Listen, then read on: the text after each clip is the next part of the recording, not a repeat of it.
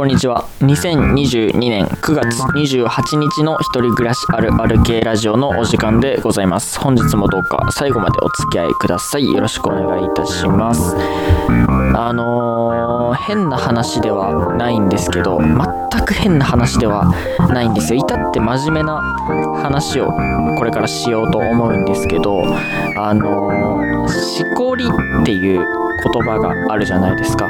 しこり。はい。真面目な話なんですけど、えっと、広辞苑でしこりの意味を、えー調べてみますとですね、まず一つ目が、筋肉が凝って硬くなること、またその塊。で、二つ目の意味が、えー皮下、えー皮の下ですね。皮下にできる硬い塊。で、三つ目の意味、これ、この三つ目の意味で使うことが一番多いと思うんですけど、三つ目の意味が、えー物事が片付いた後などにまだ残っているなんとなくすっきりしない気分またその気分の原因をなすものという風になっているわけですよ。でですよこのしこりっていう言葉をですねあのめちゃくちゃ真面目な話なんですよ。めちゃくちゃ真面目な話としてそのまっとうに使われるね世界になんとかならないものかなと思っていますね。はい、あのというのもですねあの多分今これを聞いている皆さんはなんとなくムズムズした気持ちというかなんとなくちょっとニヤニヤしながらあの聞いているところがねあると思うんですよ。かくいう私もこの話をしようと思った時はちょっとあの我ながらニヤついてしまったんですけどね。そのただですよこのしこりっていう言葉自体は何にも悪くないわけですよ。多分こっちの方が前から言葉としてあると思うんですよ。何と比べてっていうわけでは別にないですけど。そのでその何が言いたいかっていうとこの3つ目の意味の物事が片付いた後などにまだ残っている、えーなんとなくすっきりしない気分っていうこの意味を表せる日本語っていうのはしこり以外にないんですよ。はい。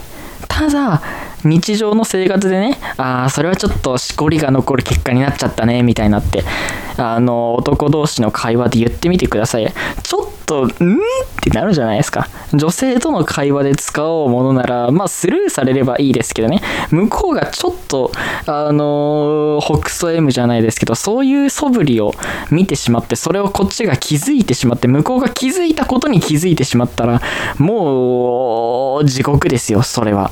あのーはい。だからね良くないですよそれは。はい。なので、皆さん何が言いたいかっていうとですね、しこりという言葉を聞いても、あの、ニヤニヤしないでください。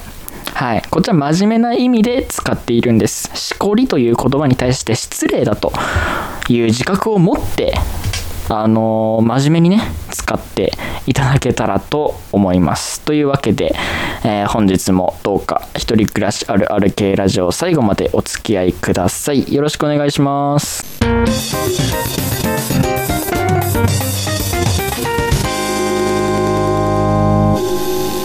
本日の一人暮らしあるあるのコーナー。毎日一つ一人暮らしあるあるを発表しています。番組の後半で明日のあるあるをクイズにして出題しています。本日のあるあるはこちら。リモート多ければ多いほど嬉しい。というわけでですねリモートは多ければ多いほど嬉しいし素敵だよねという話でございます。そのままですね。はいあのやっぱりリモートはいいですよ。まあ時代のコロナ新型コロナウイルスの感染拡大もありましてリモート授業リモートワークリモート会議いろいろ広まっていると思いますが僕の通っている大学でもですねもちろんリモート採用したり採用してなかったりするわけなんですけど。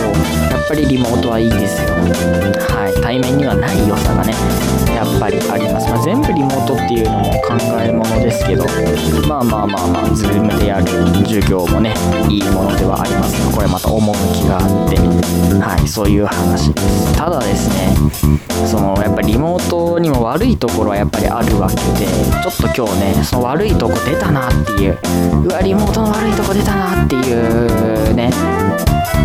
あれに直面しましたのでその話をちょっとしたいと思いますね。はい。何がリモートの悪いところであるかって言いますとですねあのトイレに行けないんですよ。はい。リモート授業って。対面方がね。意外とねトイレに行けたりするんですよ。ねこれはあのカメラをオンにしていないといけないリモート授業に限るんですけどカメラをオンにしてるリモート授業って絶対パソコンの前から動けないじゃないですか。はい。動あのパソコンの前からいなくなったら絶対すぐバレるんでその絶対先生のパソコンには何十人分の画面が出てると思うんでってことはですよあのトイレに行けないんですよね。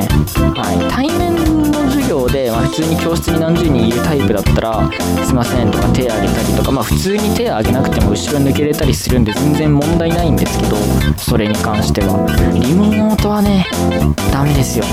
はい。特にね長い長期戦になるだろうなっていう感じの腹痛の時。これがねめちゃくちゃピン。まあ最悪ね。最悪ですよ。最悪パソコンごとトイレに行けばいいんですよ。はい。ただパソコンあの便器に座る便座に座るじゃないですか。でパソコン構えて授業受けるじゃないですか。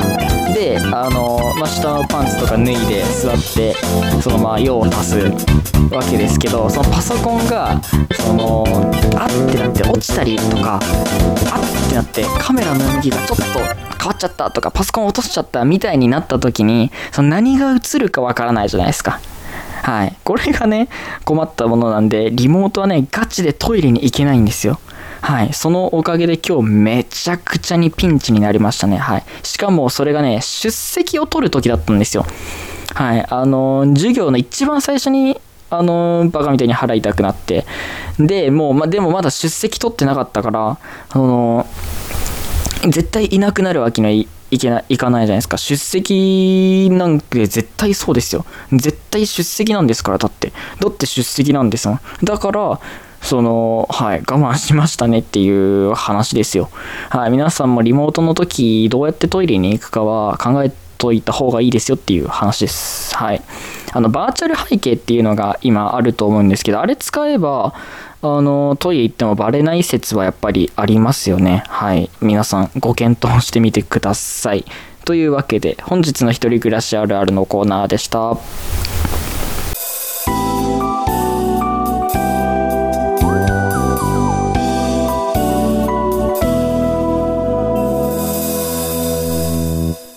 お送りしてまいりました一人暮らしあるある系ラジオ。そろそろお別れの時間となってしまいました。明日のあるあるを発表します。明日のあるあるはこちらです。